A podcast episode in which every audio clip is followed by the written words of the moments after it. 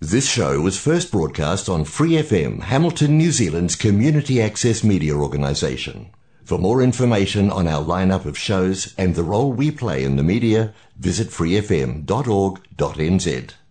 怀卡托华人之声，音质天成，悦动人生，伴我随行。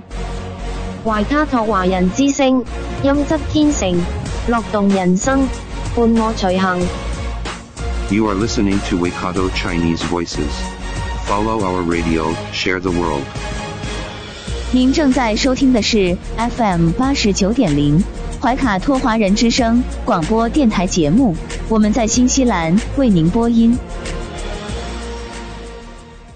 亲爱的听众朋友，大家晚上好！感谢您准时关注我们的怀卡托华人之声，在每周一晚上七点钟开始的黄金时段的华语广播电台节目。我是您熟悉的主播奥斯卡。现在我们的节目正在通过收音机立体声调频 FM 八十九点零和微信公众服务号博雅文创为您并机播出。在接下来两个小时的黄金时间。将由我奥斯卡还有我的搭档小峰、轩轩为您共同带来今晚精彩的节目。首先和您见面的是您熟悉的《中新时报》特约播出的新闻晚班车。天涯不遥远，世界在耳边，声音通四海，资讯传万家。怀卡托华人之声新闻晚班车，聆听中国，感知世界。新西兰时间七点，现在我们进入由新西兰南北岛全国发行的《中新时报》带给大家的新闻晚班车。在接下来的十分钟里，小峰和奥斯卡与您一起回顾新西兰国内新闻。我们首先来看第一条消息：新西兰最新疫情动态发布，卫生部周一宣布，新西兰有六千九百一十例新的新冠社区病例。有八百三十六人因感染该病毒而住院，比周日增加了一百一十六人。今天社区病例数的七天滚动平均值为八千四百九十八例。在 ICU 或高度依赖病房有二十七人，比周日多六人。卫生部遗憾地报告了又有十六名感染该病毒的人死亡，死亡发生在过去三天。今天报告的死亡人数是公开报告的新冠死亡人数达到两千零六人，报告死亡人数的七天滚动平均值为二十四人。我们今天报告的死亡人数，一人来自奥克兰地区，一人来自怀卡托，两人来自湖区，一人来自东海岸，一人来自怀霍克斯湾，四人来自塔拉纳基，一人来自旺格努伊。两人来自惠灵顿地区，三人来自南部地区。其中七十多岁六人，八十多岁五人，九十岁以上五人，其中女性五人，男性十一人。昨天周日报告了五千五百三十五例新的新冠病例和十四人死亡。让我们来看新西兰疫情相关报道。学校今天第三学期重新开学。校长们担心人员短缺和冬季疾病将与上学期一样严重。在为期两周的七月份假期之前，一些教师和学生已经处于崩溃边缘。在接下来的几个月里，真的需要一些喘息的机会。校长们还表示，强烈推荐佩戴口罩的新指令，不会像政府的全面口罩指令那样有效。尼尔森学院的南中学。校长协会主席理查德表示，随着学校重新开放，员工配备和学生退学将是最大的挑战。这位校长表示，这种干扰正在累积。我从我所在的地区和周边更远地区的学校听到的是，担心我们已经有学生说：“看，既然有这么多干扰和问题，那我也退学吧。”理查德认为，在第二学期。学校平均每天都有大约百分之二十的员工缺勤，教师不得不放弃空闲时间来上课。他说：“我认为校长们真的很担心。我们刚刚度过了几乎快要到崩溃临界点的学期末。如果不能改变现状，那么校长们真的会很担心对我们员工的影响。尼尔森学院的中学校长协会主席表示，政府需要尽快公布今年将采取哪些措施，帮助学生通过 NCEA，减轻青少年和教师的压力。政府还需要撤回对学校系统的一些改变，例如对 NCEA 资格的全面改革。中学校长协会主席兼高中校长沃恩表示，本学期人员配置将继续是一个大问题，即使是低水平的员工缺勤，比如说有八到十位老师离开，在我这样规模的学校里，我再也没有任何救济措施来弥补他们了。这位校长说：“因此，这不是关于大量人生病的问题。”而是没办法覆盖所有的教学需求，因为没有任何救援人员，也没有工作人员。政府需要从海外聘请教师，变得更容易。奥克兰一家小学的校长汤普森表示，他担心上学期造成的这些问题不会缓解。流感和新冠严重阻碍了我们的员工配备，第三学期看起来并不乐观。当然。你生病的员工越多，就越难让学校保持运转。汤普森表示，本学期小学的人员配置将更加困难，因为他们需要教师来应对年终入学人数的增长，而这将导致更少的人可以担任其他空缺的替补。教育部已经开始为教职员工和学生提供口罩，并于上周致信校长。表示强烈建议他们在第三学期的前四个星期在室内佩戴口罩。以前只是鼓励使用口罩。因佛卡吉尔的圣帕特里克学校校长表示，政府在口罩问题上的立场对学校没有帮助。我们只是三明治里的肉，我们必须告诉我们的社区，每个人全部都需要戴口罩，或者不戴口罩。但是新西兰全国对此仍不统一，所以有些学校每个人都需要戴口罩，有些学校则没人戴口罩。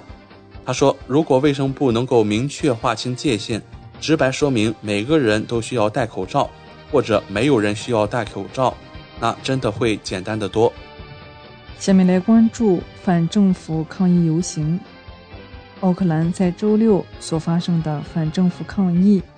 引发了社会各界的热议，在位市长和多位市长候选人也出来发表看法。现任市长指责这种行为是违法的，但市长候选人表示，问题确实存在，政府需要改变。这一抗议活动由命运教会领袖布莱恩·塔马吉领导，他呼吁所有主要政党都让位。警方表示，他们可能会在未来几天内。对一些抗议者提出指控。现任市长费尔高夫在接受采访时怒斥：“他们都走在高速公路上，这本分这本身就是有风险的，又没有通知警察，而且还有一名行人走进了对面的汽车车道，这不是适当的行为，是违法行为。我希望他们被追究违法和危险行为的责任。”奥克兰市长没有说想要让这数百人被捕，但表示赖恩·塔马基的行为具有破坏性。这是塔马基先生煽动的。每个人都有抗议的权利，但没有人有权违法。塔马基先生似乎一次又一次地表明了他凌驾于法律之上的自我权利信念。当然，他不是。高夫说，塔马基的行为不像一个教会领袖。如果他想成为一名政治家，他应该参加选举。也许塔马基先生应该照照镜子。高副市长没有针对抗议者所提出的问题和诉求发表具体的见解。奥克兰市长候选人里奥·莫洛伊在接受采访时说，他也不同意这种行为。里奥·莫洛伊同时也是塔马基的妻子汉娜的朋友。他说：“我非常支持疫苗，我自己和那些团体之间保持了很大的距离，但这并没有改变它发生的事实，也没有改变它让这座城市失望的事实。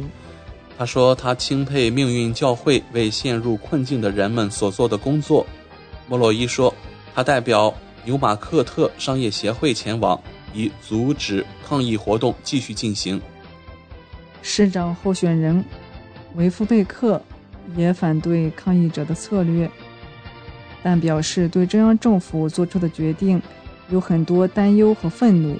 他敦促人们投票支持变革。有一种强烈的改变情绪，但我认为需要以不影响他人的方式表达出来。人们担心惠灵顿做出的决定会在奥克兰上演。我现在已经参加了足够多的会议，知道这些来自不同社区的人表达了相似的主题，所以这里面肯定存在问题。下面来关注经济新闻。独立经济学家汤姆·亚历山大近日表示。期待奥克兰房价大幅下降的买家可能会希望落空。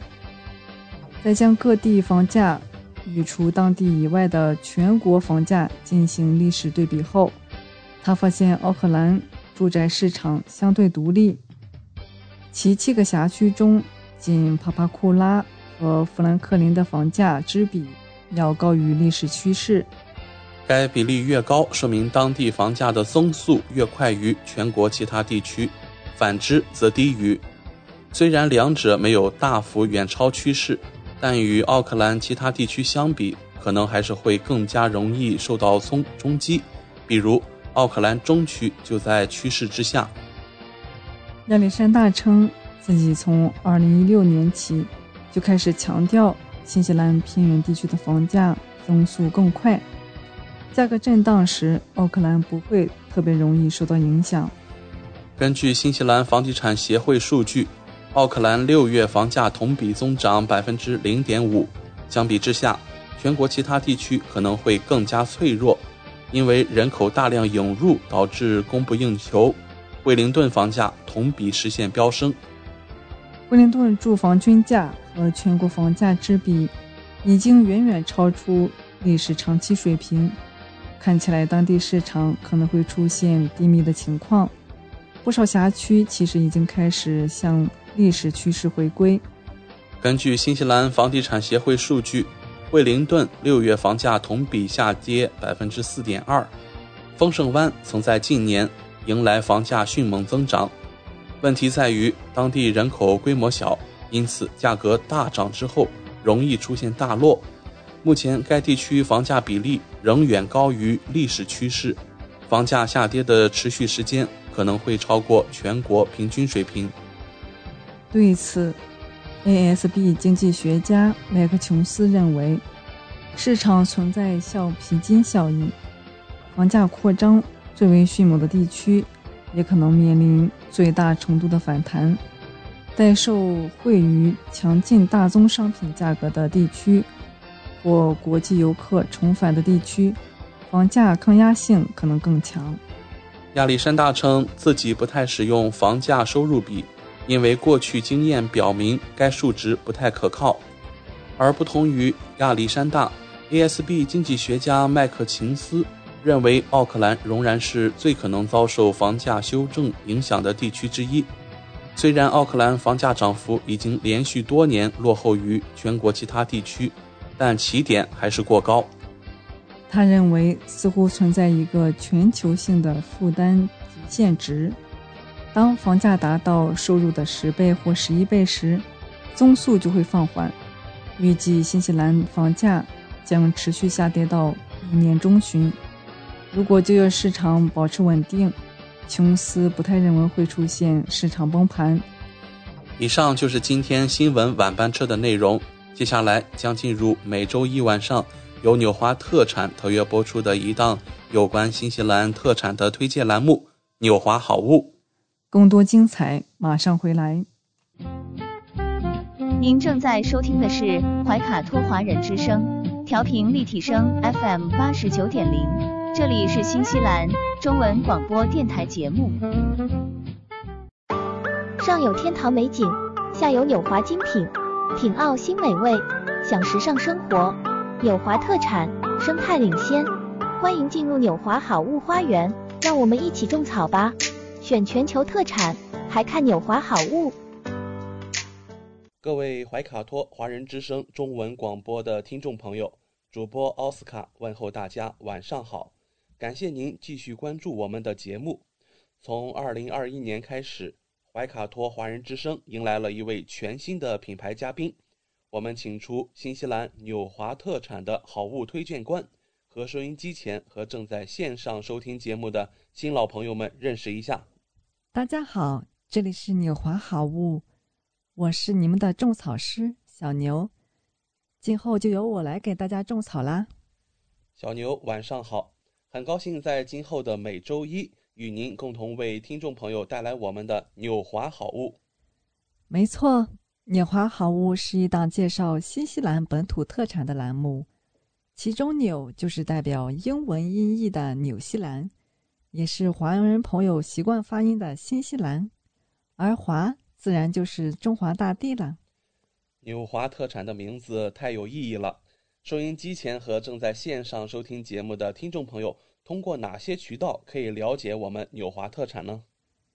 纽华特产的官方网站是。三 w 点 n z i n c n 点 com，这个域名其实非常好记。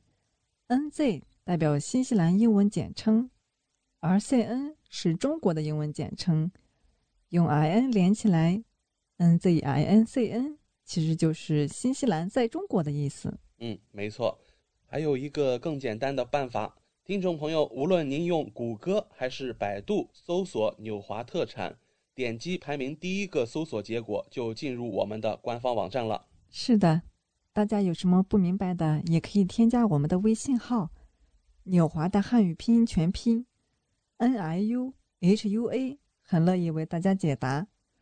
当然，大家还可以通过每周全国出版的《中新时报》醒目的位置，找到纽华特产最新最全的整版促销海报。嗯，线上购物的确是在疫情期间。保证自己和他人健康的安全方式。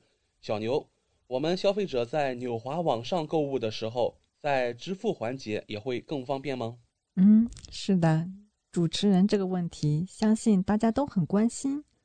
数年以来，纽华特产与时俱进，在前期人民币、纽币银行转账的基础上，先后开发并上线银联支付。微信支付以及支付宝扫码支付，您可以方便的使用您喜欢的方式，通过人民币或者纽币进行支付，完全不产生任何手续费。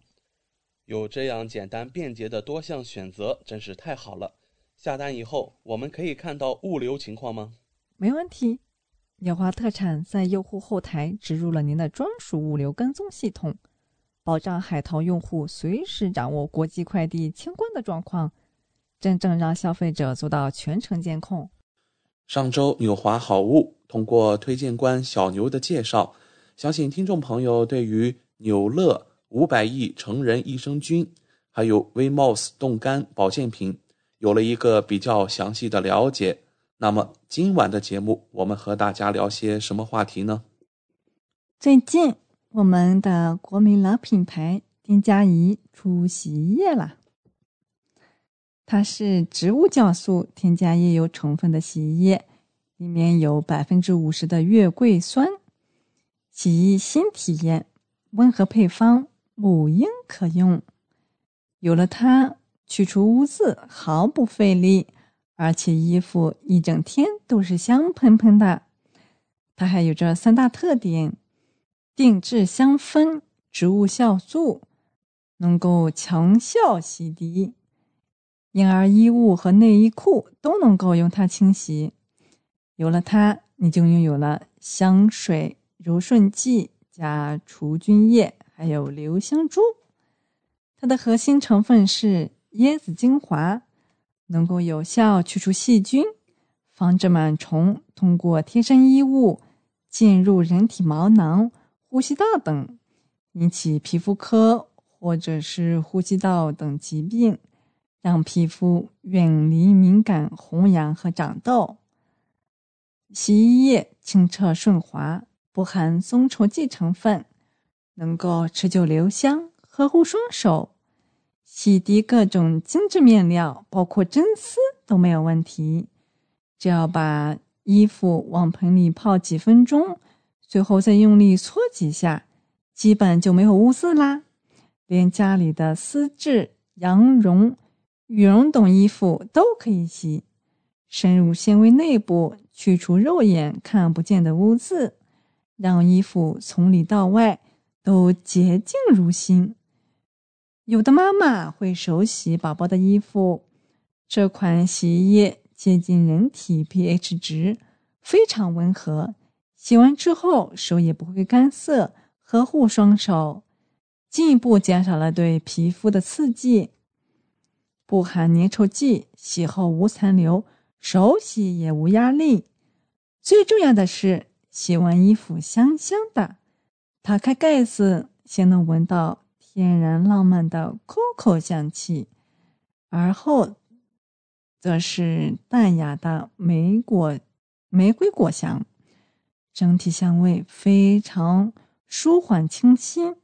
像是把香水穿在了身上，健康、安全、温和、无添加，能够兼顾温和、好漂洗、清洁力强这三点哦。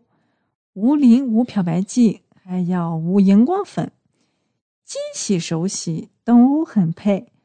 泡沫也好漂洗，再也不会因为洗衣液去渍效果不强而腰酸背痛啦。听了小牛的介绍。我也得抓紧抢购一波丁加怡洗衣液了。上期我们种草过 VMOS 冻干保健品以后，有听众朋友反映，呃，想让小牛具体讲一讲 VMOS 的各种产品具体都有哪些功效呢？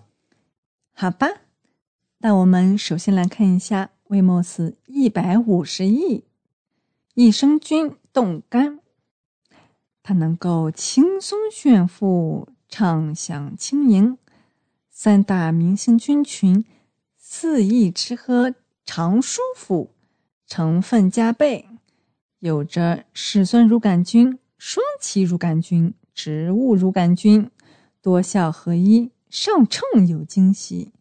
一百五十亿活性益生菌，肠道亮绿灯一路通畅，唤醒身体自护力。让养成易瘦体质，六种绿色蔬菜纤维素乘以六。我们来看看它的六种蔬菜：菠菜、大麦草、鱼甘蓝、西洋菜、西兰花、苦瓜，呵护肠胃，击败脂肪；还有芦荟精华，还你全身舒畅。芦荟中富含氨基酸和大黄素。肠道律动常亮，上厕所不烦恼，口感美味，好吃到停不下来。酥脆酸甜，以澳洲原产酸奶为基底，经过 FD 冻干技术加工，最大程度保留营养成分和口感。适用人群就是爱美的时尚女士。熬夜应酬、饮食上班不规律的上班族，还有肠道消化不好的人群、抵抗力差的人群。好的，那我们这里也准备了几个听众朋友关心的问题，要请教小牛。VMOS 产品使用是空腹还是随餐呢？产品基底是酸奶，可以帮助益生菌更容易吸收，已经达到了随餐服用的效果。因此，随餐还是空腹吃都是可以的，对产品效果没有影响的。VMOS 为什么选择这种技术呢？冻干技术可以更好的保存营养物质的活性，这些成分才更有效，更容易吸收。与之对比的是传统保健行业的热喷干燥技术，制备中温度可以达到九十度。这一过程不可避免地损失掉一些活性成分，这些成分功效降低，很难被人体吸收。威莫斯产品安全吗？有没有副作用？威莫斯产品为增加口感，只添加了酸奶作为基底，但是没有任添加任何防腐剂，没有添加剂和色素，符合国家的标准，没有任何副作用。使用本产品会产生依赖性吗？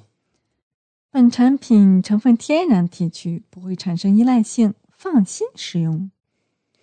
下面我们来看看威姆斯的维都士睡眠片冻干，睡眠小枕头，深睡一整夜。你有多久没有睡好觉了呢？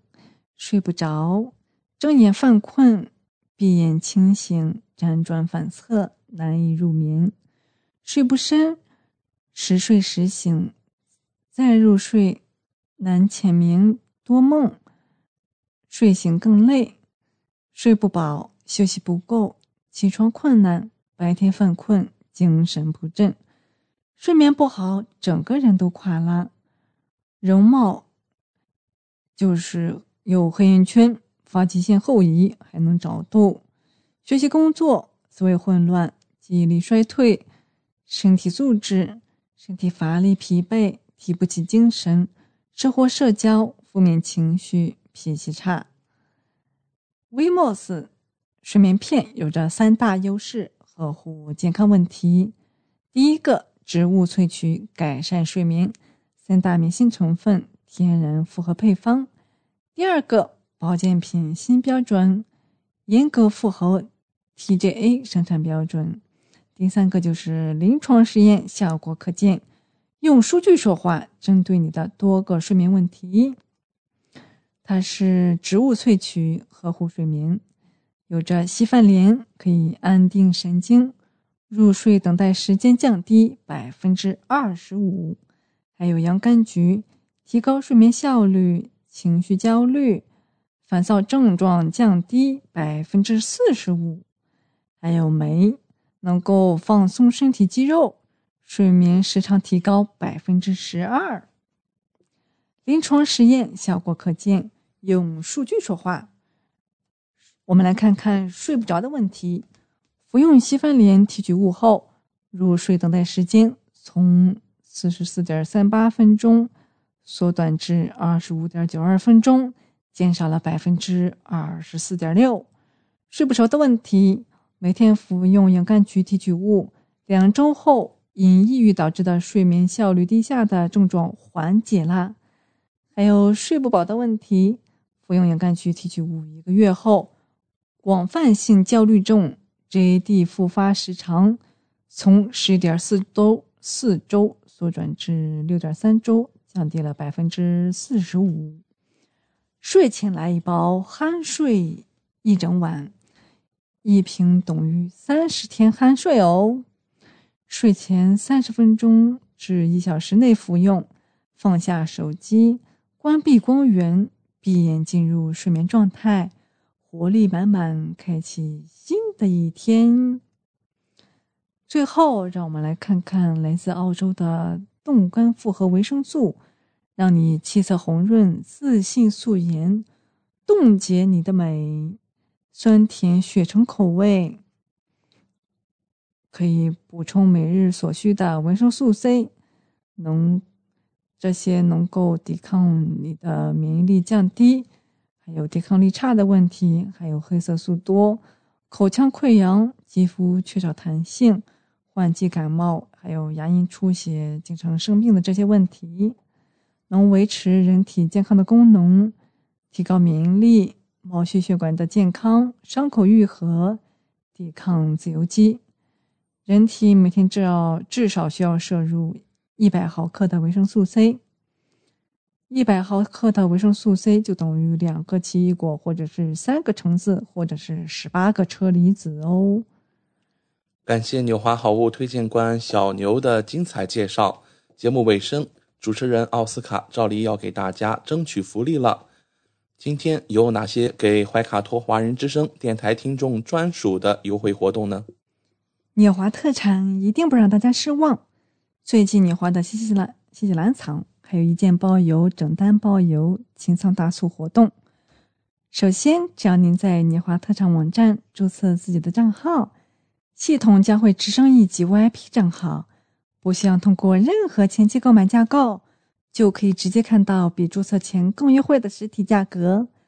同时，您购买的数量越多，会员体系升级的越高，后台看到的价格体系就会更好，真正让利于消费者。尤其现在疫情期间，政府鼓励大家非必要不外出，因此纽华特产希望通过这种方式，鼓励大家在现场消费的行为。减少病毒传播的机会。外卡托华人之声的专属福利来啦！如果还想更多的了解我们的好物，听众朋友可以添加微信客服“纽华”的汉语拼音全拼 “n i u h u a”，就可以联系到我们。一周内添加我们微信客服的听众，只要备注“听佳怡”，就可以领取二十元的优惠券哦。这是怀卡托华人之声听众朋友的专属福利，通关密码只在本台播放，而且每周都不一样，还请您注意收听啦。感谢纽华好物推荐官小牛带给怀卡托华人之声的专属优惠，期待下周同一时间您继续带我们分享纽华好物。请各位听众朋友别忘了谷歌和百度搜索排名第一的纽华特产。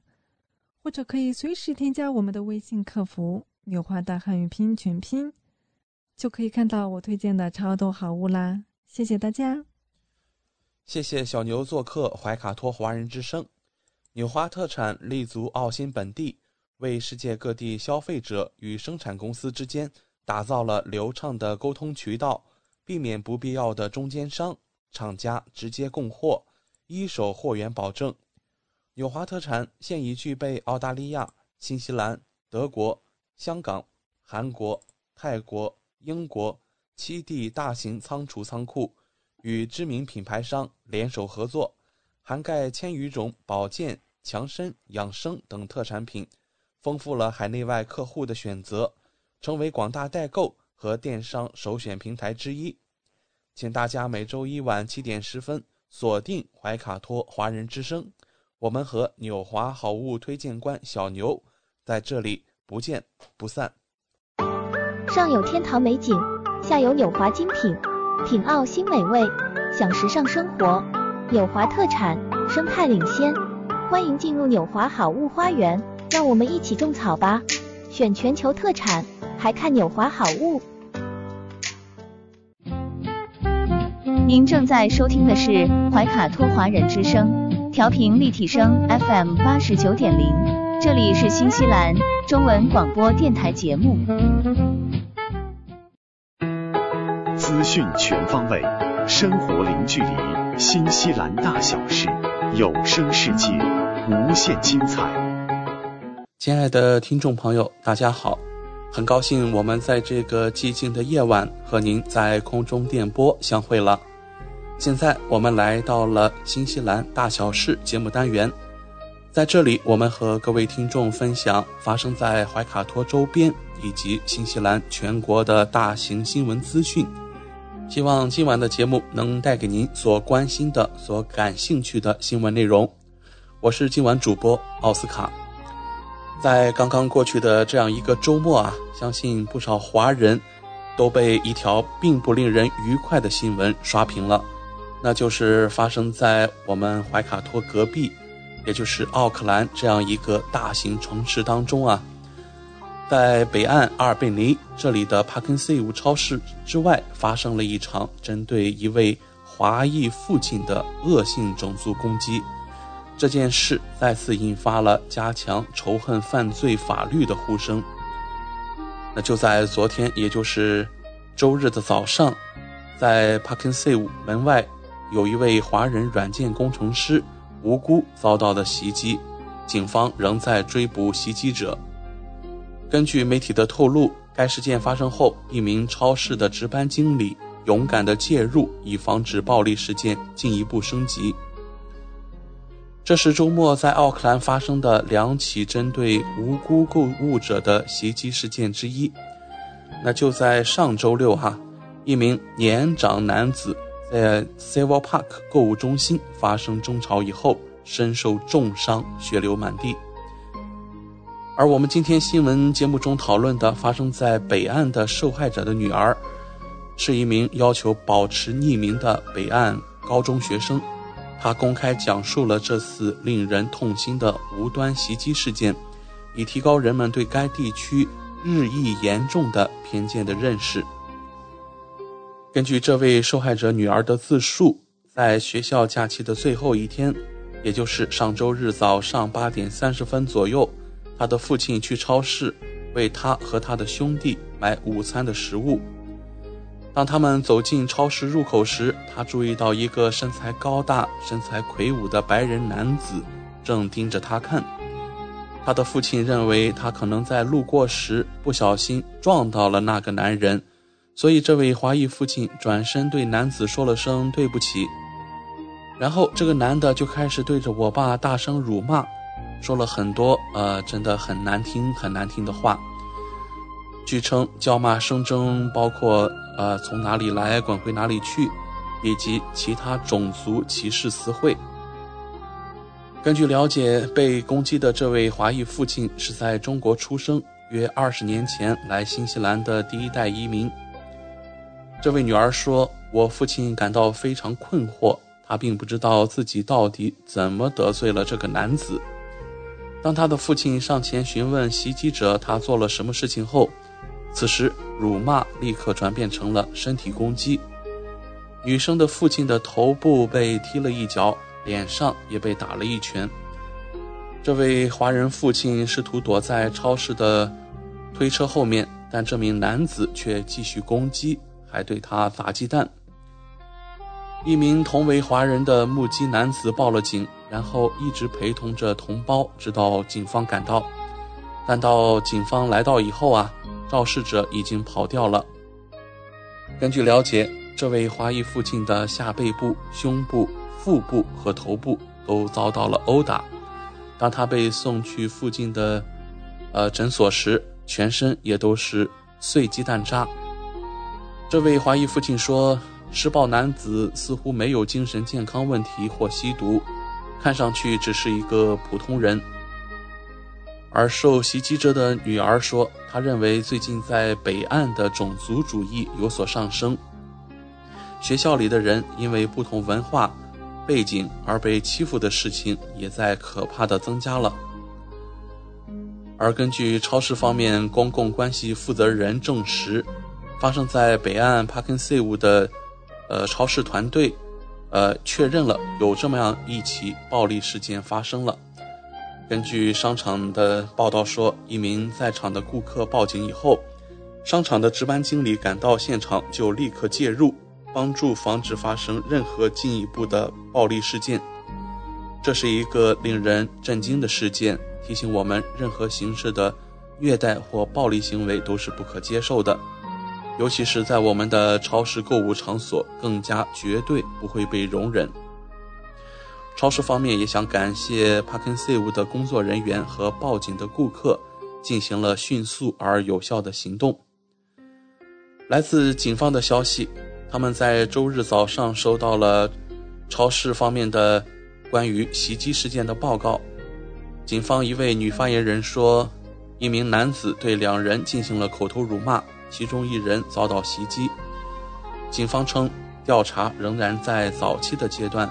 目前尚未逮捕任何人，而对于袭击的动机，包括是否是因为种族而起，我们保持开放的心态来对待。目前警方正在寻求目击者的帮助，知道线索的任何人都可以拨打幺零五与警方联系。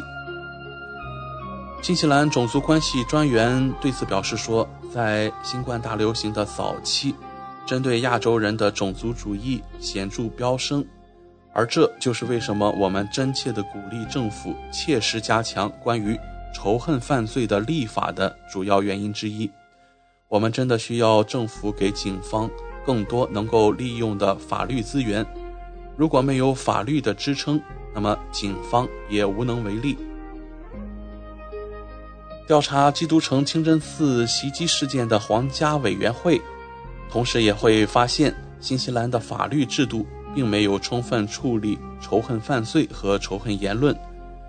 就在去年，政府公布了一些建议，包括一项新的刑事犯罪，对更多的少数群体进行更严厉的处罚和保护，并征求公众的反馈意见。而来自种族关系专员的说法，那这种袭击啊，对中国人来说并不新鲜。种族主义是致命的错误，这就是为什么政府向执法部门和法院提供所有能够真正消除种族主义的工具非常重要的原因之一。我们通常都会形容新西兰是百分百纯净的新西兰，那就在这样一片被誉为人间最后一片净土上，我们看到这样的新闻屡见报端的时候啊。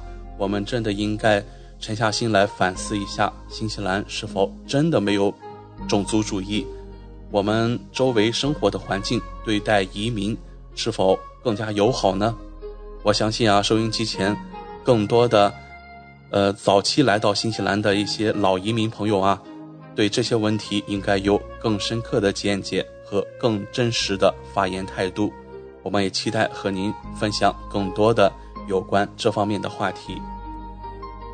那在今天大小事节目尾声啊，我们和听众朋友再分享一则来自今天世界卫生组织宣布的突发新闻，那就是世卫组织正式宣布了猴痘疫情已经构成了国际关注的突发公共卫生事件，这意味着猴痘的流行已经触发了世卫组织的最高警戒级别。世卫总干事谭德赛表示，目前有来自七十五个国家，超过一万六千多例猴痘病例，其中有五个死亡病例。而当前全球达到这一级别的公共卫生事件仅有两例，他们分别是新冠疫情和小儿麻痹症。国际关注的突发公共卫生事件，它的目的啊，是为了引起各国政府的正视。形其形成国际协调的疾控应对措施，同时释放资金支持疫苗和药物研发。实际上啊，世卫紧急委员会未能就猴痘是否应该被列为这样一个国际关注的突发公共卫生事件达成共识。谭德赛透露啊，九名成员反对将猴痘列为这样一个国际关注的突发公共卫生事件。那还有六人啊是表示支持的。世界卫生总干事谭德赛表示说，他认为猴痘在全球快速传播，呃，确实需要关注，因此呢，最终决定将猴痘列为了呃国际突发的公共卫生事件。根据世卫的评估，猴痘在全球所有地区的风险属于中等，在欧洲的风险为高。而且，谭德赛认为，将警戒级别提高，有助于加速猴痘疫苗的研发工作，并展开防疫的工作。而来自媒体和专家的分析认为，此举可以提高全世界对猴痘的认识，从而认真对待防疫，还可以帮助较贫穷的国家获得防疫物资。有观点认为，原则上，猴痘不像新冠病毒那样容易传播。而且啊，我们已经有一种天花疫苗可以提供不错的保护效力。希望我们收音机前的听众朋友啊，在新冠疫情仍然肆虐的当下呀，还要同时防范另外一种，也就是猴痘疫情了。我们大家都需要关注您和家人的卫生和身体健康。好了，那么我们今晚的新西兰大小事就告一段落了。希望主播奥斯卡分享了您和家人感兴趣的新闻内容。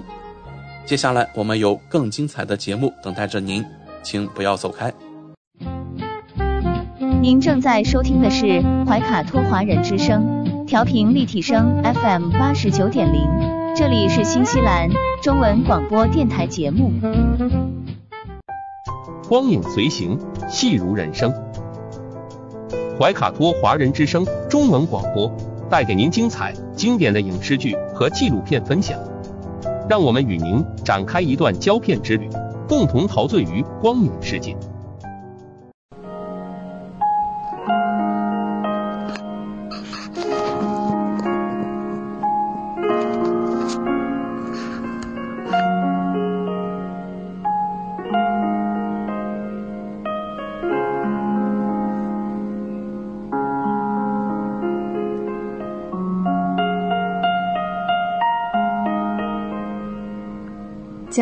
听众朋友们，新西兰怀卡托华人之声一直陪伴您，我是主持人轩轩。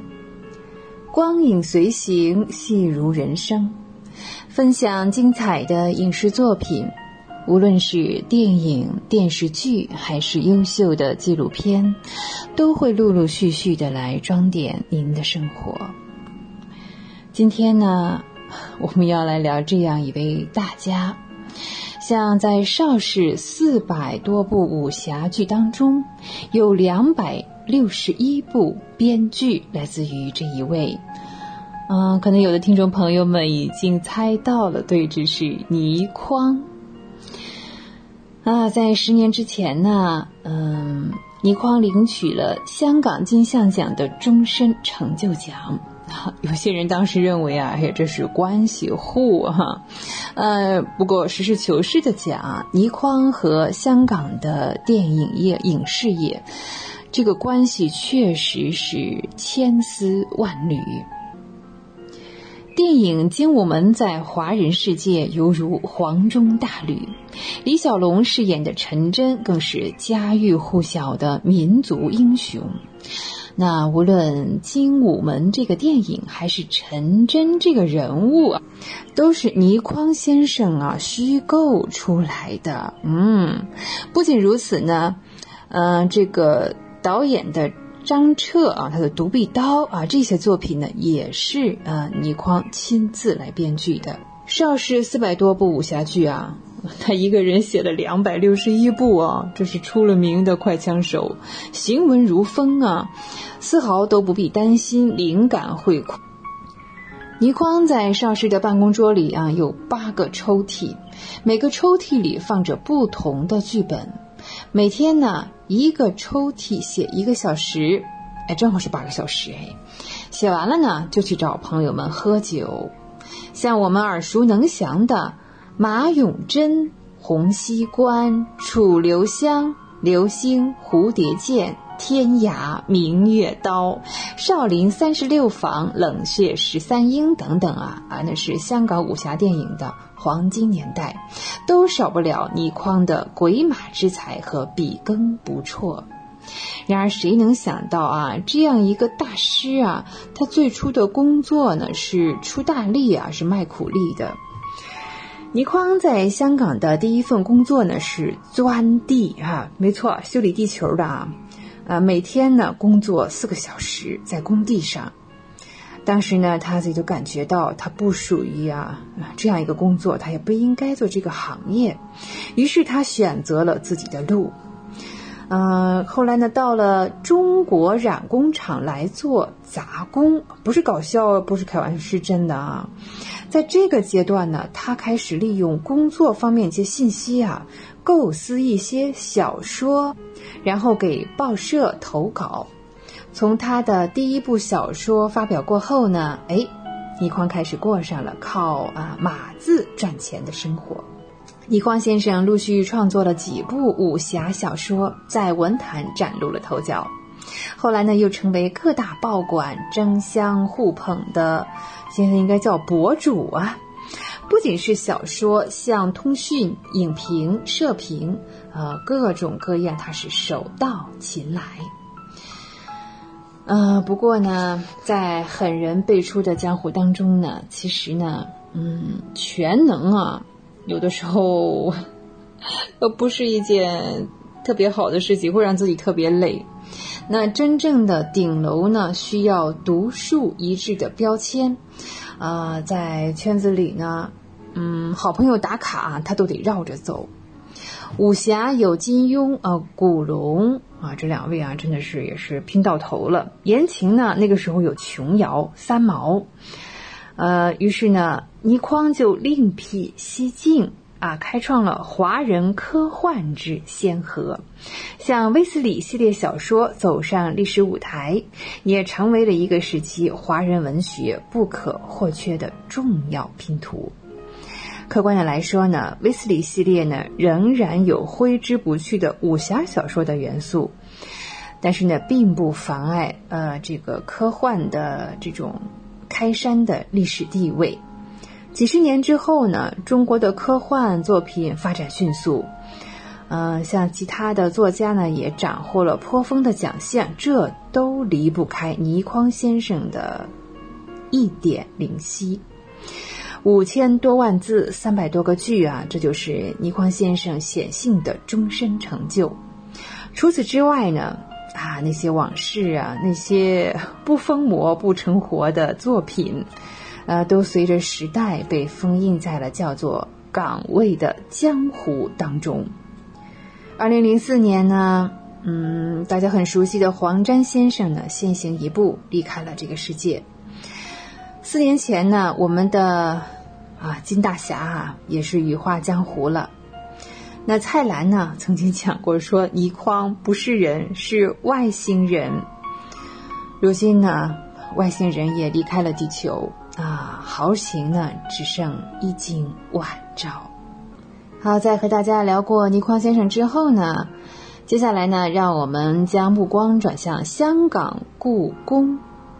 香港故宫文化博物馆开放了，有九百多件故宫珍宝齐聚香江。在今年的七月呢，正值香港回归祖国二十五周年之际，筹备多年的香港故宫文化博物馆正式对公众开放。来自故宫博物院的九百多件珍贵文物。像珐琅、青铜、雕塑、钟表、书画、陶瓷等众多的类别，在香港故宫文化博物馆，呃，将分批次的进行展出。其中呢，国家一级文物有一百六十六件，像北宋定窑的白釉孩儿枕，巧妙的借助孩儿腰部作为颈部的支撑，这是古代瓷器中的名品。香港故宫文化博物馆呢，共设九个展厅，将举办常设专题展览以及特别展览。那这个展开呢，由故宫博物院与香港故宫文化博物馆共同来策展。啊，那这些来自故宫的珍藏，在其中的七个展厅当中亮相了，引起了呃这个人们对故宫的无限的遐想。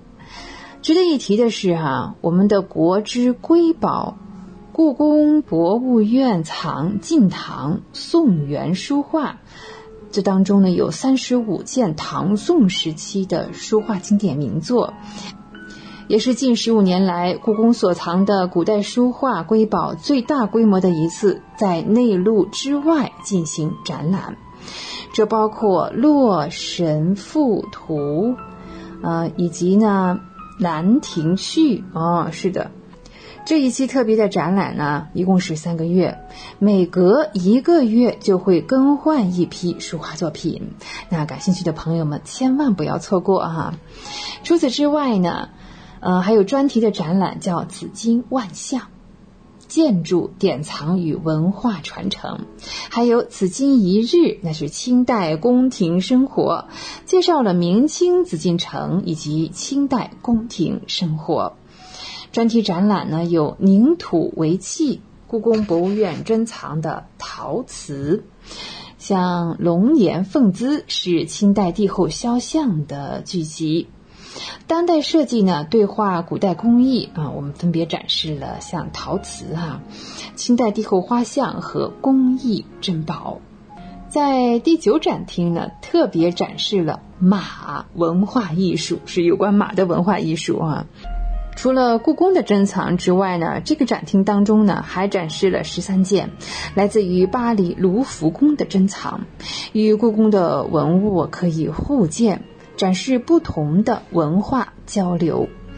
开幕展啊，呃，有两个具有香港特色的这个展览，一个是六展厅的同赏共乐啊，这是穿越香港收藏史的；以及呢，第七个展厅有古今无界，这是故宫文化的再诠释。中国文物协会会长、故宫博物院第六任院长单其祥在香港展信安一文当中，呃，这样讲说，故宫博物院与香港合作的渊源，早在二零零七年为庆祝香港回归祖国十周年就开始了。故宫博物院赴香港艺术馆举办了“国之重宝”故宫博物院藏晋唐宋元书画展，啊，包括像《清明上河图》在内的三十一件国家一级文物，引起了社会巨大反响。二零一七年呢，故宫博物院与香港的博物馆再次合作，呃，促使了故宫博物院的项目正式的启动了。嗯。呃，香港的故宫文化博物馆呢，呃，建成之后，呃，这是一座有温度、令人震撼、不虚此行的博物馆，这也使我们的东方之珠更添美丽。好，光影随行，戏如人生，轩轩又要与您说再见了，非常感谢您的时间，怀卡托华人之声与您常相伴，下期节目我们再会啊，再见。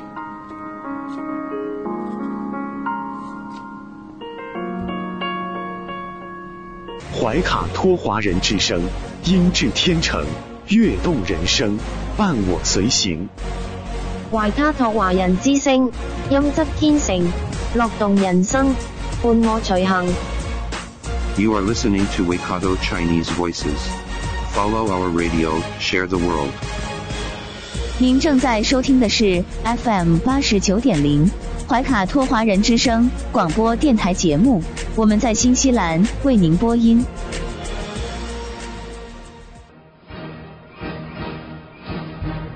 观点改变生活，动态触手可得。中新时报特约节目，全球新闻纵览，关注大千世界，传播价值资讯。怀卡托华人之声整点播出。家事、国事、天下事，事事关心。这里聚焦了社会的点点滴滴，最新最快的国内外政治经济动态，尽在每周一八点的全球新闻纵览。今晚直播间为您播报的主持人是小峰和奥斯卡。首先，我们来关注中国大陆新闻。习近平向阿尔巴尼亚新任总统贝加伊致贺电。七月二十四日十四时二十二分，搭载问天实验舱的长征五号 B 遥三运载火箭，在中国文昌航天发射场点火发射成功。国家发改委再提限高令，我国不再建设五百米以上高楼，超高建筑维护成本是普通建筑数倍。深中通道海底沉管隧道东侧全部管节完成沉放对接。人社部消息，全国社保卡持卡人数达十三点六亿人。二零二二年江源科考启动，重点研究冰河碳。北京消息，接诉羁办案例，进高校试点启动。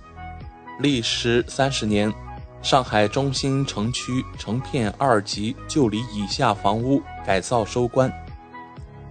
江西新余一宾馆将承办日本夏日祭活动，官方通报未发现承办相关活动。年产六十亿套，河北馆陶小轴承转动大产业。沈阳多个核酸点检测人员被拖欠工资。当地卫健局回复，款项已经拨至外包公司。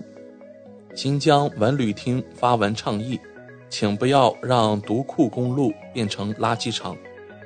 带来一组经济新闻：二十七部门发文积极支持文化贸易企业上市融资。七十四城首套房贷利率低至百分之四点二五，一线城市降幅较小。海南将发放新一轮一亿元消费券，百分之六十支持离岛免税。中国进出口银行消息，今年上半年累计发放外贸产业贷款超九千亿元。世界青年发展论坛数字经济主体论坛，七月二十三日在京举办。七日，国内最大电商平台易趣网。将于八月关闭，已运营二十三年。带来一组疫情新闻：国家卫健委七月二十四日通报，二十三日，三十一省市新增确诊病例一百二十九例，其中境外输入四十二例，本土病例八十七例，包括甘肃二十六例、广西二十三例、四川十八例、广东十一例、上海三例、江西三例、重庆三例。三十一省份累计报告接种新冠病毒疫苗三十四亿。一千七百三十五点七万剂次。我国新冠疫苗全程接种率为百分之八十九点七。七月二十三日，广州市番禺区一名外地来穗人员核酸检测异常，乘高铁 G 九五三二次到长沙南人员，请立即报备。七月二十六日至七月二十八日。上海相关区域将开展三天两检全员核酸筛查。北京顺义消息：近期购买过榴莲西施相关食品的人员，请立即主动报备。法治方面，十九届中央第九轮巡视完成反馈。监察机关上半年起诉帮助信息网络犯罪活动罪六点四万人。公安部派十个督察组赴全国督查百日行动。银保监会河南监管局一级巡视员李焕廷接受审查调查。南京通报玄奘寺供奉日军战犯排位事件，吴阿平身份公布，已被刑拘。军事方面，中老和平列车杠二零二二。医疗队展开联合传染病防控演练。文体新闻：上海首发邮票纪念第一部，中国共产党章程通过一百周年。营业影院数量连续二十五天超万家，总票房逾四十亿元，电影暑期档热度有望持续。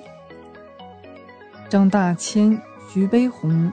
安迪沃霍尔等大师代表作亮相北京华艺二零二二春拍。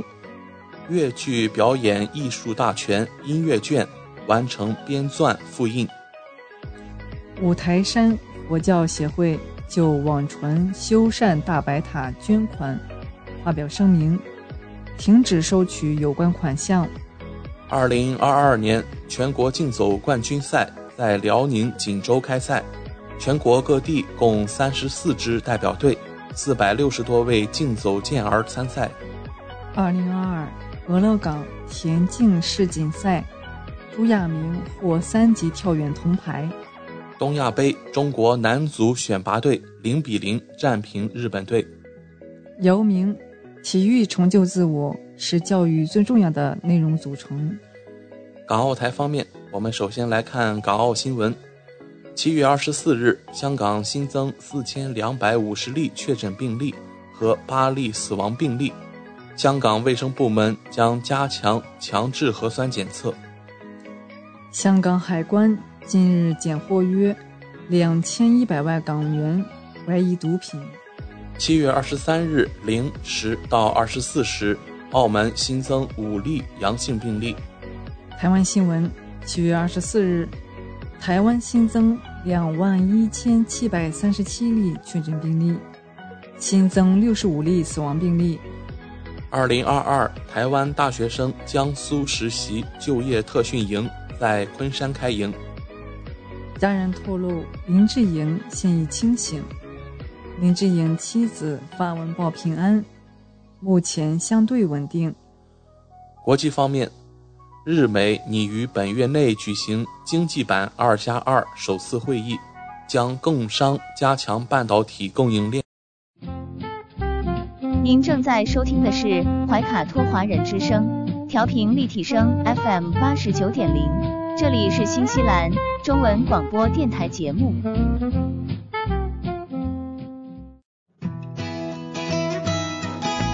分享读书的快乐，重温经典的感动。怀塔托华人之声，今天读书，甄选全球文坛精品，和您一起读好书，好读书，共品文化大餐。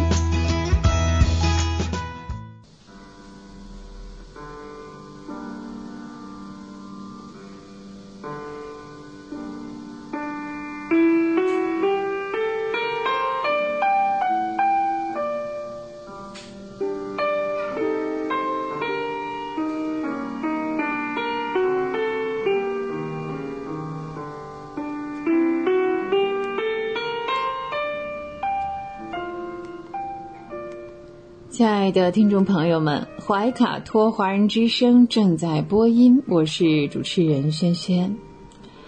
又到了今天读书这个小栏目的时间，每期与您分享值得阅读的好书好文，平淡质朴，娓娓道来，让大家在繁忙的工作生活之余，来一点文化加餐。今天呢，我们将来分享的是一篇文章。那伴随着假期的到来啊，已经哇，快有一个月左右的时间了。不知道家长们和自己的宝贝儿们啊，应该说是大宝宝们跟小宝宝们相处的怎么样呢？家长的高期望对孩子有多么的危险啊？我们今天来分享这篇文章呢，来自于精英说。在“虎爸”“虎妈”这些名词出现之前呢，其实早在一九一零年，有一位叫做鲍里斯·西迪斯的哈佛心理学教授，也是在不遗余力地宣扬着自己培养孩子的方式方法，还是非常类似的哈。很多人都说哈，他的儿子威廉·詹姆斯·西迪斯可能是有史以来最聪明的人。而他正是这个天才传奇的缔造者。在一八九八年，小西蒂斯出生于美国波士顿。他在很小的时候就展露出了惊人的才智，被称为二十世纪的神童。那他到底是有多么的聪明呢？西迪斯两岁可以阅读《纽约时报》，四岁可以用希腊文阅读《荷马史诗》，以及拉丁文阅读《高卢战争》。六岁的时候呢，就自学了解剖学和亚里士多德的逻辑学。八岁呢，通过了 MIT 的入学测试，可以熟练的使用多种语言，包括英语、拉丁语、法语、德语、俄语、希伯来语、土耳其语啊等等，并且在十一岁那年呢，就正式进入了哈佛大学，成为该校历史上最年轻的学生之一。哇，这是真正的别人家的孩子是吧？名副其实哈。那一九一零年一月的一个早上，呃，数百名的学生和教授呢，聚集在哈佛大学的演讲厅。十一岁的西迪斯就站在讲台上，向所有人展示他对四维数学的研究。哇，台下的人呢，没有一个不对这个明日之星充满了期待。在这群人当中呢，当然也包括他骄傲的父亲啊。鲍里斯·希德斯，那鲍里斯·希德斯呢，也是二十世纪幼教心理学的奠基人之一。他的妻子呢是一名医生，在当时呢，能够获得医学学位的这个女士啊，也是寥寥无几的。这两位呢，都是乌克兰犹太移民，由于呃政治或者是宗教的原因啊，他们离开乌克兰，来到了纽约定居。西迪斯是他们的第一个孩子哈，嗯，当然，我们要知道这两位的基因结合在一起哈，正常的逻辑想一想，他们的孩子一定是天资聪慧、头脑灵活，呃，但是他们并不满足于此，他们真正想要的是一个天才，一个神童。那于是呢，人造天才的养成计划就开始了。鲍里斯认为呢。呃，人的大脑和肌肉一样，可以通过培养和训练，把自己的孩子呢培养成一个震惊世界的天才型人物。呃，夫妇俩在孩子的身上进行了一系列的培养的实验。呃，妻子呢，甚至是为此辞去了医学的工作啊，一心一意的培养孩子。当然了，全家的积蓄呢，也都花在像购买书籍啊、地图啊、学习工具书啊，并且在孩子一出生的时候呢，嗯，这个课程就安排上了啊。西迪斯的小床周围挂满了英文字母啊，并且不断的在呃耳边听到别人在读啊、拼读这些字母啊。紧接着呢，嗯，迎接他的不是儿童玩具啊，而是各类的。教科书，所以西吉斯的整个幼儿生活就被各种各样的几何、地理和外语知识包括了。西吉斯被这样教导到了几个月之后呢，就可以读出字母表中的字母。六个月大的时候啊，他可以使用一些初级的词汇了。那两岁的时候呢，开始阅读《纽约时报》。嗯，应该说那个两岁的孩子还坐在高脚凳上啊。这个时候呢，他可以用英文和法文来打字。嗯。甚至呢，给梅西百货还写了一封信啊，信中问到他想要的玩具到了没有？嗯，同时呢，可以学习七种不同的语言。嗯，那整个婴幼儿的时期啊，嗯，西迪斯呢，没有什么同伴或者是朋友，都是独自在苦读，也没有单纯娱乐的玩具，对于同龄人的生活啊，一窍不通啊。也谈不上享受童年的乐趣了。大多数时候呢，通过他的照片，我们可以看到这个孩子表现出来的是过分的沉着和压抑，这并不像一个孩子的照片啊，他的眼神啊。与此同时呢，他的日常行为啊，开始产生了严重的强迫症。比如说呢，他无法忍受这个餐厅的服务员啊。上菜晚一分钟一秒钟都不可以啊！那如果出现的迟到的情况呢？他会双脚乱蹬，并且用叉子用力的敲打桌面，整个人都是焦躁不安的状态。九岁的时候啊，嗯。他其实已经通过了哈佛的招生录取，可是哈佛当时考虑到他的心智尚不成熟，暂时拒绝了他这个入学的要求。可是他的父母呢，嗯，一个劲的向哈佛施压。那十一岁的时候呢，终于哈进入了这个世界上最负盛名的大学之一。希迪斯的父母对儿子教育要求特别高，实际上已经超过了一个同龄孩子所能接受的最高的。界限。小小的西迪斯虽然智商超群，但在心理和情感上，我们要说孩子终归还是孩子的，他无法融入周围的环境。慢慢的呢，大家发现这个天才儿童的不寻常，比如说在不该笑的时候，他会发出一种诡异的长时间的笑声。呃，一度呢被当作精神病患者送进了医院。儿子的这些异常呢，嗯，我们说这个父母一点都没有心软啊，特别是他的父亲没有放弃这种培养计划，反而是更加严格的要求。他冷漠的继续着自己的实验啊，所以孩子对他来讲可能只是一个小白鼠啊，实验品了，丝毫不讲父死之情。不管怎样啊，五年之后，西迪斯以优异的成绩毕业了。然而呢，他在哈佛的生活呢，那段日子却并不快乐。他一直都是别人的一个笑话哈。他承认自己哈没有一个一个女朋友，嗯，他被周围的人啊随时随地的被打量着、谈论着啊，他能感觉到。他无时不刻的不想逃离这种生活，他想逃离这个对自己充满了敌意的。学术界、父亲的实验等等的，非常的反感。他希望能够过上正常人的普通的生活。啊，毕业的那天呢，自然是少不了来迎接他的记者，大家是聚集而来的。但是呢，他却对记者们这样讲道：“我想要过上完美的生活。”然而，实现完美生活的唯一途径就是让我自己隐居起来。我讨厌和人群在一起。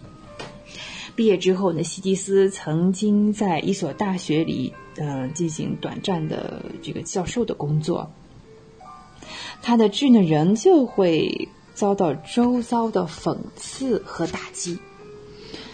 为了躲避公众的视野啊，他从一个城市搬到另一个城市，一个工作换另一个工作，而且经常使用化名。在离开父母生活之后呢，他决定告别过去，呃，选择就是从事类似于体力活的这种工作啊，可能对他来说这是缓解压力的一种方式。尽管曾经在数学领域展现了非凡的天赋和能力，但是成年之后，他极力避免接触数学和数学有关的东西，通过各种化名开始进行写作，啊，是对自己这种加引号的神童的经历啊，是一种反叛的行为。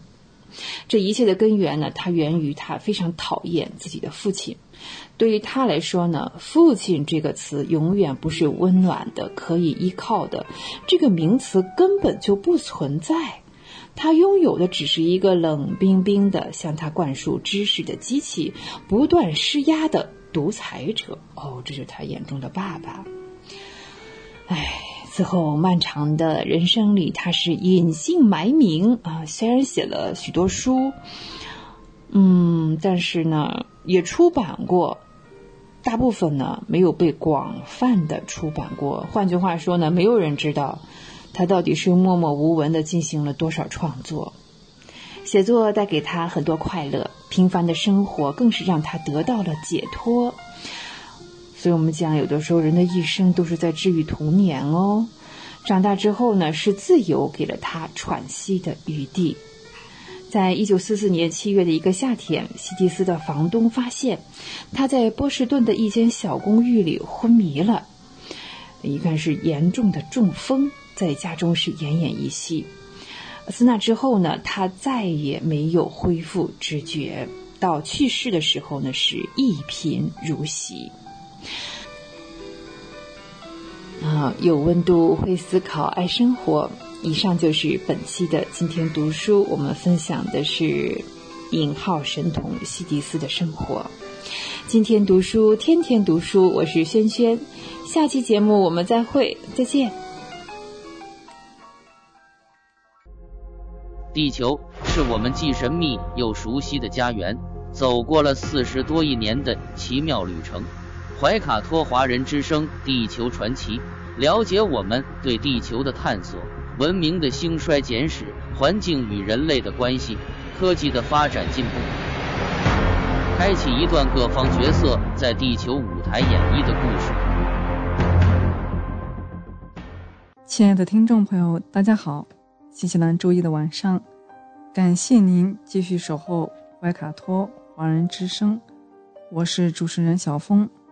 本期节目，我们将要和听众朋友们一起来分享。以下几个主要纪念日，他们分别是七月二十六日，明天的世界语创立日；本周二同一天的中国节气中伏；七月二十八日，本周四世界干眼日；七月二十九日，本周五的全球老虎日。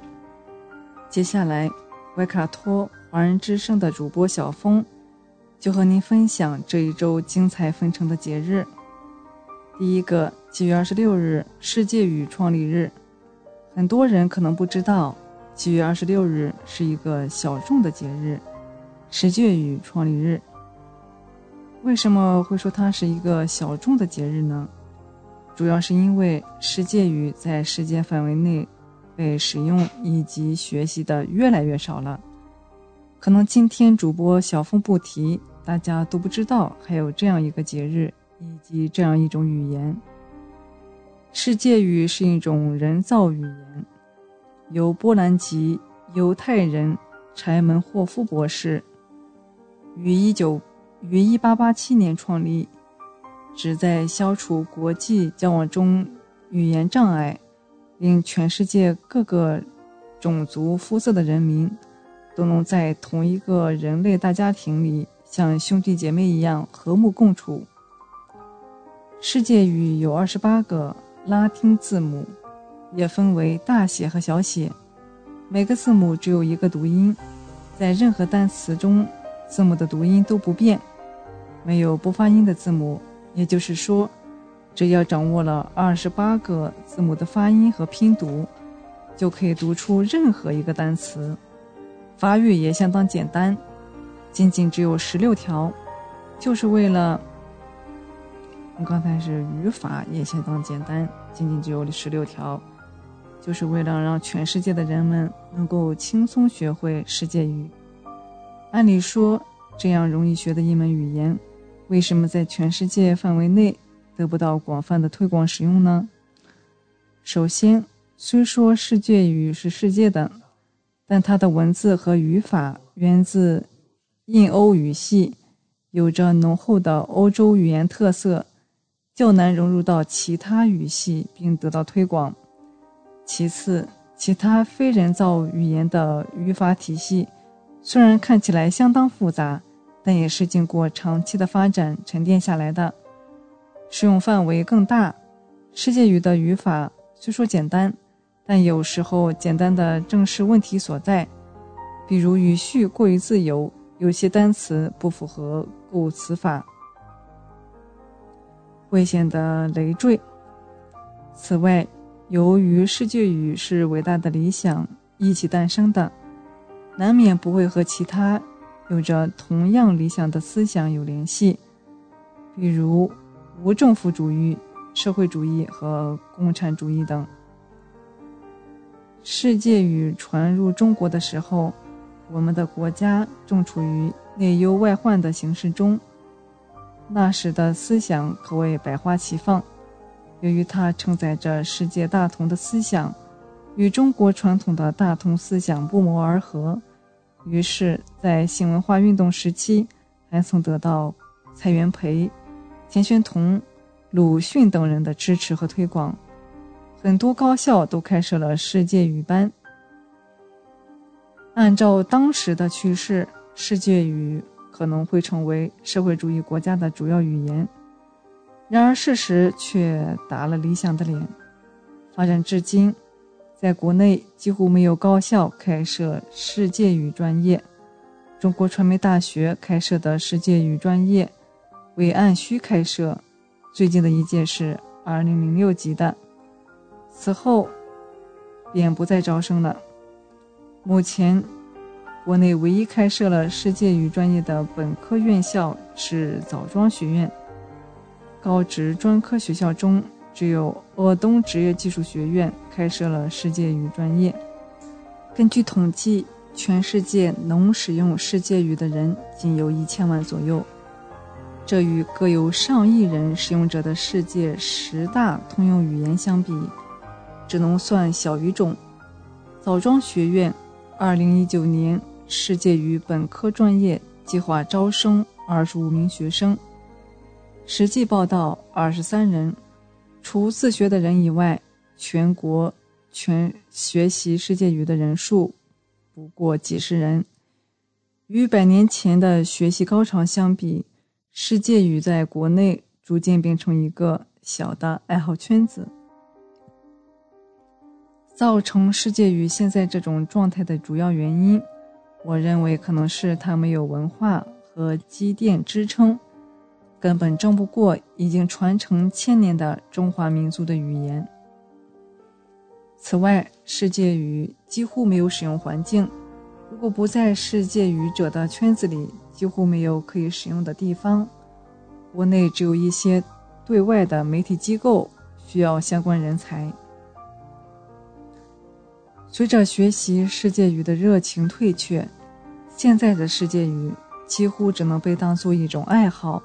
或者兴趣来学，因其发展也不过一百多年历史，可研究性不高。大部分学习该专业的学生，做的最多的还是宣传工作。不过，如果各位听众也有世界大同的理想，并且愿意为之努力，可以学学世界语。也许在未来的某一天，实现了世界大同，人们迫不及待。需要一门共同语言进行交流的时候，世界语会被大家所普遍接受，真正发挥自己的作用。下一个是七月二十六日的中伏，明天是七月二十六日，是踏入中伏第一天。此时北半球的中国气温将会达到最高峰，是全年最热的一天。说起中伏，相信收音机前很多听众朋友都不陌生。但您或许不知道的是，今年的中伏有点特别，跟往年都不一样。历史学者、天津社科院研究员罗树伟介绍，进入暑伏后，得经三个伏：头伏、中伏和末伏。伏天才算结束。初伏和末伏都是十天，但今年的中伏比较特殊，因为从七月二十六日进中伏到八月十五日进末伏，这期间有二十天，意味着中伏之后还会再闰一个中伏，将中伏的期限延伸到二十天。这种现象俗称双中伏或两中伏。中伏时节。气温高，而且雷雨众多，容易加湿，暑湿之气趁虚而入，最容易使人心气亏耗，尤其是老人、体虚气弱者，往往会引发苦夏、中暑等病。这是因为三伏天本身就很炎热，外加我们身体出汗多、消耗大，很容易出现疲劳。消化功能减退的情况，而中伏正处于这种转折的时候，如果不通过膳食进行调整，吃的不对，就很容易导致免疫力降低，引起疾病，人体健康就滑向了疾病那一端。所以大家在中伏一定要多注意养生健康过中伏。下一个是七月二十八日，世界肝炎日。二零二二年七月二十八日是第十二个世界肝炎日。中国是肝癌大国，每年新发肝癌患者占世界的百分之五十，肝癌患者死亡数占世界的百分之五十。我国肝癌为何如此高发？又该如何预防肝癌呢？约有百分之二十五的单纯性脂肪肝可导致脂肪性肝炎。百分之二十五到百分之五十的脂肪性肝炎可导致肝纤维化，百分之十五到百分之三十肝纤维化可导致肝硬化，百分之二十到百分之三十脂肪性肝硬化可进展为肝癌。中国脂肪肝治疗指南显示，我国成人患肝癌率高达百分之十二点五到百分之三十五点四，平均每三个成年人。当中就有一名患脂肪肝患者。脂肪肝已经成为中国第一大肝病，我们一定要重视。正常人的肝脏中会有少量的脂肪肝，重量约为肝重量的百分之三到百分之五。当脂肪重量超过肝脏的百分之五，或者在组织学上，肝细胞超过百分之五十有脂肪变性时。就可以认为是脂肪肝了，导致原因有以下几点：第一个是营养过剩，营养过剩都发生在身体肥胖的人身上，在摄入过了多的脂肪以后，多余的营养就会被变成脂肪储存在人体内，堆积过多就会导致脂肪肝。然后就是饮酒，如果每天摄入的酒精达到六十克，就会有百分之九十的可能性患上脂肪肝。曾经有一个实验，如果每天喝一斤多一点的五十度白酒，连续八天，那就必然会得脂肪肝。营养不良不只是胖子才会得脂肪肝，所谓的瘦子也有可能患上脂肪肝。除了暴饮暴食之外，饮食不均衡。也有可能导致脂肪肝，然后就是急剧的减重，节食以后能量不足，身体积极运动，其他的脂肪到脂肪到肝脏，一不小心运动多了就导致了脂肪肝。滥用药物，有的肝脏不好却不去医院看医生，而是自己买来药物使用，自以为是保护了肝脏。但实际上，这样反而伤害了身体，引发了严重的后果。我们再来看看脂肪肝的四个征兆吧。第一个是恶心、呕吐、食欲不振。轻度脂肪肝若伴有肝功能损害，常有恶心、呕吐、厌油、右上腹隐痛、饱胀等不适感，有时还会有长时间食欲不振。疲倦乏力、中度以上脂肪肝患者可能有倦怠、容易疲劳的表现，少数人可能出现轻度黄疸，还有就是维生素缺乏症，表现为舌炎、口角炎、皮肤瘀斑等。少数人也可能出现消化道出血、牙龈出血、鼻出血等症状。然后就是脖子粗。脂肪肝患者的平均脖围比一般人更粗，可以通过测量颈围初步判断有无患脂肪肝的风险。接下来教各位听众四招远离脂肪肝。首先就是植物养肝，一些植物当中含有多烯磷脂酰胆碱，比如大豆。这种成分能够帮助肝部将脂质转化成脂蛋白，从而运出肝脏，起到治疗的效果。食物摄入不便，可以适量食用一些纯天然提取含多烯磷脂酰胆碱的护肝药。然后就是睡眠养肝。人平卧时进入肝脏的血流量是站立时的七倍。流经肝脏的血流增加，有利于增强肝细胞的功能，提高解毒能力，从而更好抵御疾病。因此，要保持规律的作息，最晚二十三点上床睡觉。同时，要尽可能营造安静、无灯光的睡眠空间。然后就是运动养肝，运动可消减超标体重。消除过多脂肪对肝脏的危害，又能促进气体交换，加快血液循环，保障肝脏能得到更多的氧气与养料。对于肝脏有问题的人来说，散步比慢跑更安全，不会增加机体的代谢，加重肝脏的负担。吃完饭后静坐休息至少三十分钟。最好能够在晚饭后一小时再去散步，一般在十九到二十时之间。最后就是饮食养肝，脂肪肝患者可以吃肉，但要吃低脂肪、高蛋白的，比如牛羊肉、鱼肉，少吃红肉，要少吃油脂、淀粉和胆固醇含量高的食物。最后一个是七月二十九日，全球老虎日。二零二二年是虎年，而七月二十九日则是第十一个世界老虎日。这个日子是二零一零年十一月在俄罗斯圣彼得堡召开的第一届老虎保护论坛上确定的。那次论坛来有十三个国家的代表与会。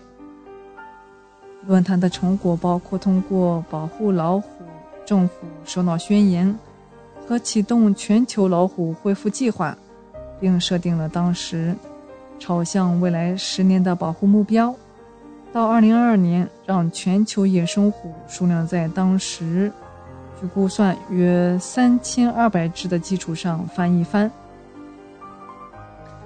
身披大自然的保护色，却躲不开。猎人贪婪的眼睛，拥有锋牙利爪，却敌不过一颗子弹的威胁。纵然一身傲骨，却不得不在日益缩小的家园里艰难谋生。难以想象，这竟是百兽之王老虎当下面临的困境。在地球这颗美丽的蓝色星球中，不仅孕育着智慧的生命体——人类。还生长着丰富多彩的动植物及微生物，在这个异常复杂的生物链中，每个生物的前途和命运都相相环扣、相生相克，构成了地球和谐稳定的生态系统。但凡其中一个环节出了问题，整个生态圈都将受到牵连和破坏。老虎身为百兽之王。在地球上已经生活了二百多万年，在各大历史悠久的文明中，都被视为力量和勇猛的象征。身为站在食物链顶端的大型食肉动物，老虎不仅是生态系统和文明的重要组成部分，也是理想的环境指示物种和散户种。如果它们的生存环境得以保障，则许多其他物种也能自然而然地受到保护。因此，保护老虎归根结底是保护人与其他生物共同生存的美好家园。然而，随着人类文明的扩张，许多顶级食肉动物都在遭遇不同程度的伤害。美国黄石公园的灰狼就是典型的例子。在一九零零年代，当地政府组织的控制食肉动物的行动中，黄石公园地区的狼群被彻底清除。此后，园内麋鹿数量骤增，对草场和植被造成了严重的伤害。许多其他野生动物的数量也因自然环境恶化而下降。经过研究和立法重新引入狼群后，当地的生态系统才逐渐恢复秩序。由此可见，在生态系统中，顶级食肉动物的缺失会造成难以弥补的创伤。如今，受非法野生动物贸易、人类与野生动物冲突。栖息地丧失或破碎化、气候变化等因素影响，野生虎难逃灭绝之灾，被列为濒危物种。一九零零年初，世界上大概有十万头老虎，到了二零一四年，仅剩下三千五百头。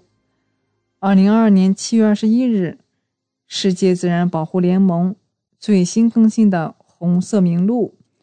针对老虎重新评估后，新的数字显示，目前全世界仅有三千七百二十六只到五千五百七十八只老虎生活在野外。近年来，随着保护力度不断加大和生态环境持续向好，中国境内野生虎生存状况持续改善。东北虎豹国家公园管理局去年十月发布的数据显示。该园内野生东北虎数量已由公园2017年试点之初的27只增至50只，种群呈明显向国内陆续扩散的趋势。这个来之不易的结果，正是来自于越来越多的人对老虎保护命题的关注与行动支持。自然孕育生命，生态推动未来。别等到林中再无虎啸猿啼才开始惋惜，别等到只能在神话和书籍中追忆老虎的踪迹才追悔莫及。值此二零二二年五年的世界老虎日，让我们一起关爱老虎这个濒危物种，保护老虎，减少人类对环境的过度破坏与无节制索取，拒绝购买野生动物制品，拒绝动物表演。让老虎这一物种在大森林中得以存续下去。今天我们的地球传奇就和大家聊到这里，希望节目主播小峰可以带给听众朋友们一些有趣的话题和知识，能够引起大家的共鸣。马上呢，我们就会进入深受听众朋友们喜欢的生活百科，主持人会和大家一起探索和发现隐藏在日常生活中多的趣味知识和实用技巧。不要走开，精彩稍后继续。聆听我的声音，精彩您的生活，美妙无处不在。怀卡托华人之声，生活百科。怀卡托华人之声中文广播的听众朋友们，我是主持人小峰，我是主持人奥斯卡。感谢大家今晚的陪伴。现在来到了我们今天黄金时段。华语播音的最后一个单元《生活百科》，这是一个充满了生活小智慧的专题时间。主持人在这里和大家分享各种各样的趣味日常小窍门，让您在生活中更加得心应手。近日，某品牌菜刀拍蒜断裂，引发客诉一事登上热搜，网友也由此展开了关于菜刀能不能。用来拍蒜，哪种菜刀能拍蒜等一系列问题的讨论。大蒜我们都很熟悉，对于日常烹饪来说，大蒜是不可缺的佐料。《本草纲目》记载，其气熏烈，能通五脏，祛寒湿，避邪恶，认为大蒜是很好的养生食材。现代研究也发现，大蒜中的有些成分有促进代谢、杀菌、抗炎、提高免疫、降低胆固醇等作用。没错，而近来一项关于吃大蒜能降低胃癌风险的研究，更是给我们带来了惊喜。有相关研究显示，长期吃大蒜能降低胃癌死亡率。嗯，其实呢，中国是胃癌大国。据 WHO 世界卫生组织的数据显示，中国胃癌发病数和死亡数。分别占全球胃癌发病数和死亡数的百分之四十二点六和百分之四十五，由此可见，胃癌的防治形势十分严峻。而为了研究影响胃癌癌前病变进展的因素，早在一九九五年，北京大学临床肿瘤学院的研究人员就对三千三百六十五名。胃癌高发地区的人进行了一项干预试验，干预措施分别是：幽门螺杆菌治疗两周，补充维生素七年以上，补充大蒜七年以上。那么，经过近二十二年随访以后，研究人员发现以下几个显著特点：第一个，在预防胃癌的发生上，根治幽门螺旋菌和补充维生素都显示出了良好的效果，但大蒜补充剂却没能显著降低胃癌发病率。从胃癌死亡率的角度来看，三种干预措施均有明显效果。幽门螺杆菌治疗可以将胃癌死亡率降低百分之三十八，摄入维生素补充剂降低百分之二五十二，摄入大蒜补充剂降低百分之三十四。那第三个特点，在纳入了生活方式以后，对受试者的胃癌情况进行综合分析，结果显示，在从不喝酒的人群中，摄入大蒜补充剂的作用保护效果更加显著，与对照组相比，胃癌死亡风险下降百分之六十七。很多听众不了解的是，大蒜带来的好处。离不开以下四类成分，第一个是烯丙基硫化合物。烯丙基硫化合物不仅有抑菌消炎的作用，能在一定程度上抑制幽门螺杆菌，还能通过抑制致癌物的活化、调节致癌物的代谢等机制，起到积极的抗癌作用。嗯，大蒜带来的好处。还因为大蒜多糖是大蒜中的功能成分之一，具有抗氧化、抗病毒、增强免疫力、保护肝脏等多种作用，还能增加肠道的益生菌，而且啊，它的含量在百分之七十以上，开发价值较高。多酚化合物，大蒜中还有酚酸、黄酮、黄酮醇以及黄烷酮等。多种酚类化合物，这些物质有很强的抗氧化、抗炎作用，对预防癌症、心血管疾病有积极作用，还能帮助延缓衰老。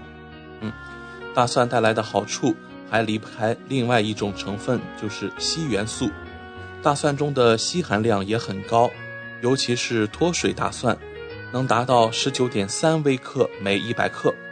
一方面，硒有超强的抗氧化作用，清除自由基的能力是维生素 E 的五十到五百倍，可以破坏已经呃形成的过氧化物，降低炎症、癌症的风险。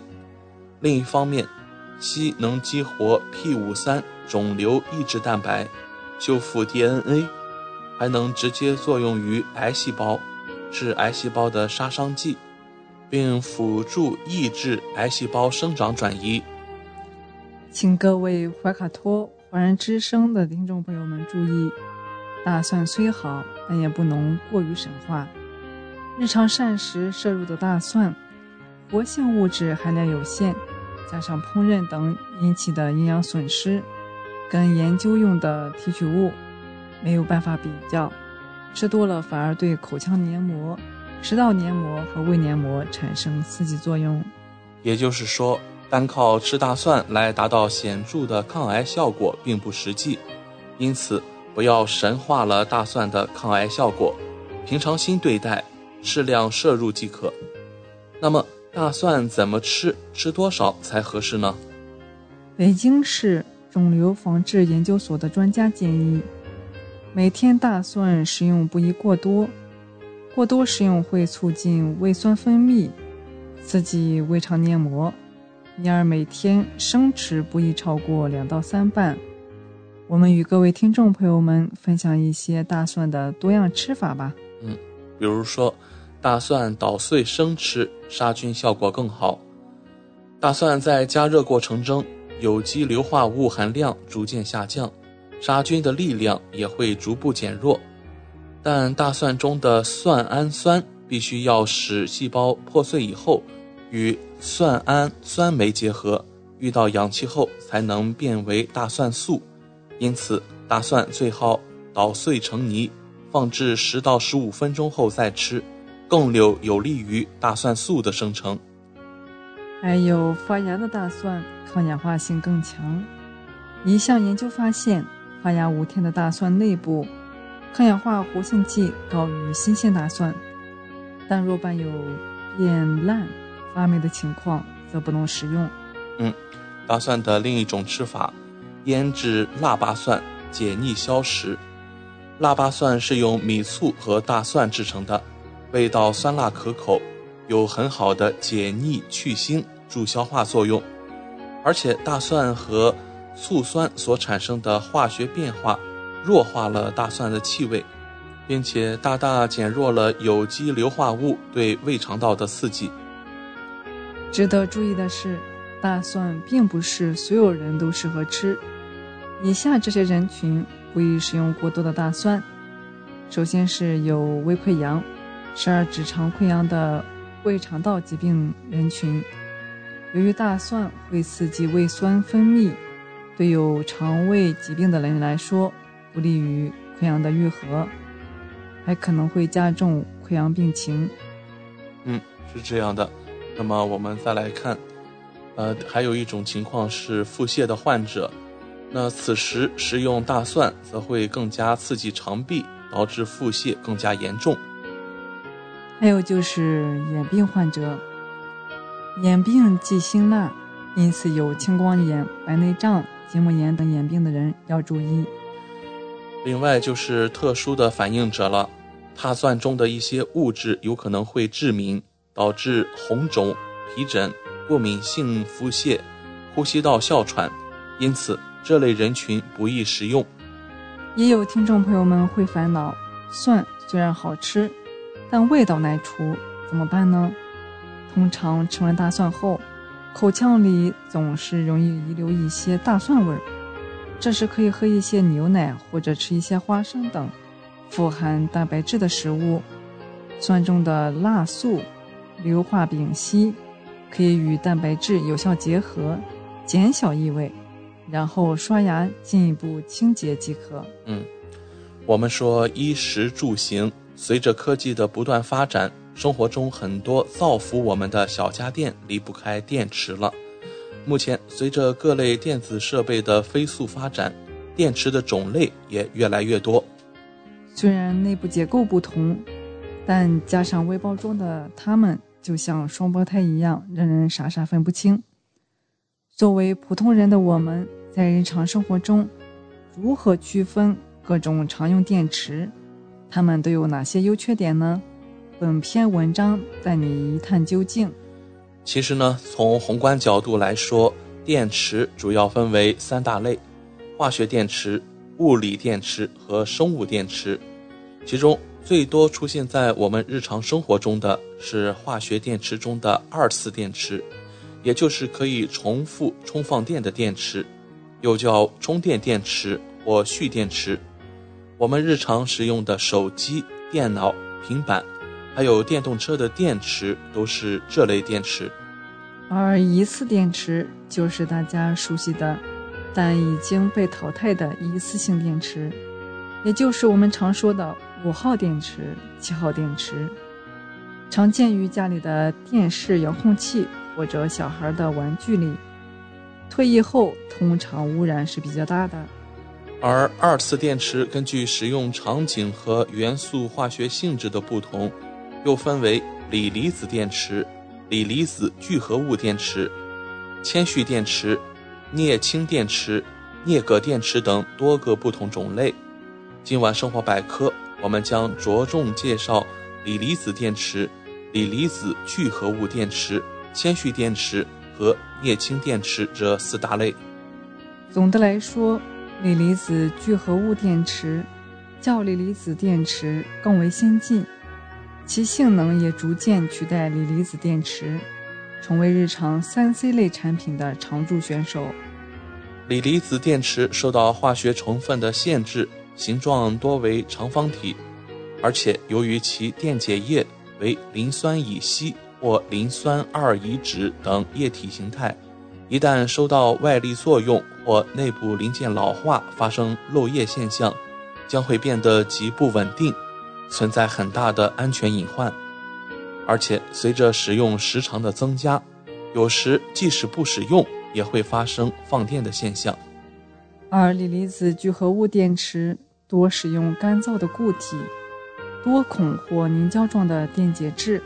而非液体，这就可以防止很大一部分由于电解液泄漏导致的热失控风险。而且，锂锂离子聚合物电池还拥有更加轻巧、坚固的外观，体积也更加灵活多变。当然，这并不意味着锂离子电池就完全失去了优势，毕竟锂离子聚合物电池目前存在着成本较高。生命周期较短，而且能量密度较锂离子电池小的客观制约因素。铅蓄电池从名字就不难看出，其正负极的主要元素就是铅元素。铅蓄电池的优点是放电时电动势较稳定，缺点是比能量小，对环境腐蚀性强，污染较严重。铅蓄电池的工作电压平稳，使用温度及使用电流范围宽，能撑放电数百个循环，储存性能好，造价较低，因而应用广泛。镍氢电池属于氢能源领域的应用范围。镍氢电池分为高压镍氢电池和低压镍氢电池两类。高压镍氢电池可靠性强，用镍氢电池替代镍镉电池，已经在部分领域的大势所趋。嗯，镍氢电池具有较好的过放电、过充电保护，可耐较高的充放电率，并且无支晶形成。其质量比容量是镍氢的电池的五倍，与镍镉电池相比，全密封，维护少。低温性能优良，在零下十摄氏度时，容量没有明显改变。低压镍氢电池最早被研制出来是应用于民用领域，因为高压镍氢电池由于需要贵金属做催化剂，成本较高。低压镍氢电池可以快速充放电，低温性能良好，能量密度高，是镍镉电池的一点五倍以上。与镍镉电池相比，全密封，维护少。嗯，在了解了四类电池的基本属性以后啊，我们也看到了它们的主要优势和应用领域。在未来，随着技术的不断发展，一定会有更多种类的电池被研发出来，以适应更广阔的应用需求。日常生活中，电池的种类繁多，每一种对应的维修保养方式也不尽相同。想要延长电池的使用寿命，高精尖的制造水平固然重要，后续的维护保养也不可忽视。嗯，好了，十五分钟的时间过得飞快，那今天我们生活百科也要和大家告一段落了。希望主播小峰和奥斯卡在这里的分享，让大家感受到了来自日常生活方方面面的乐趣。谢谢您的收听。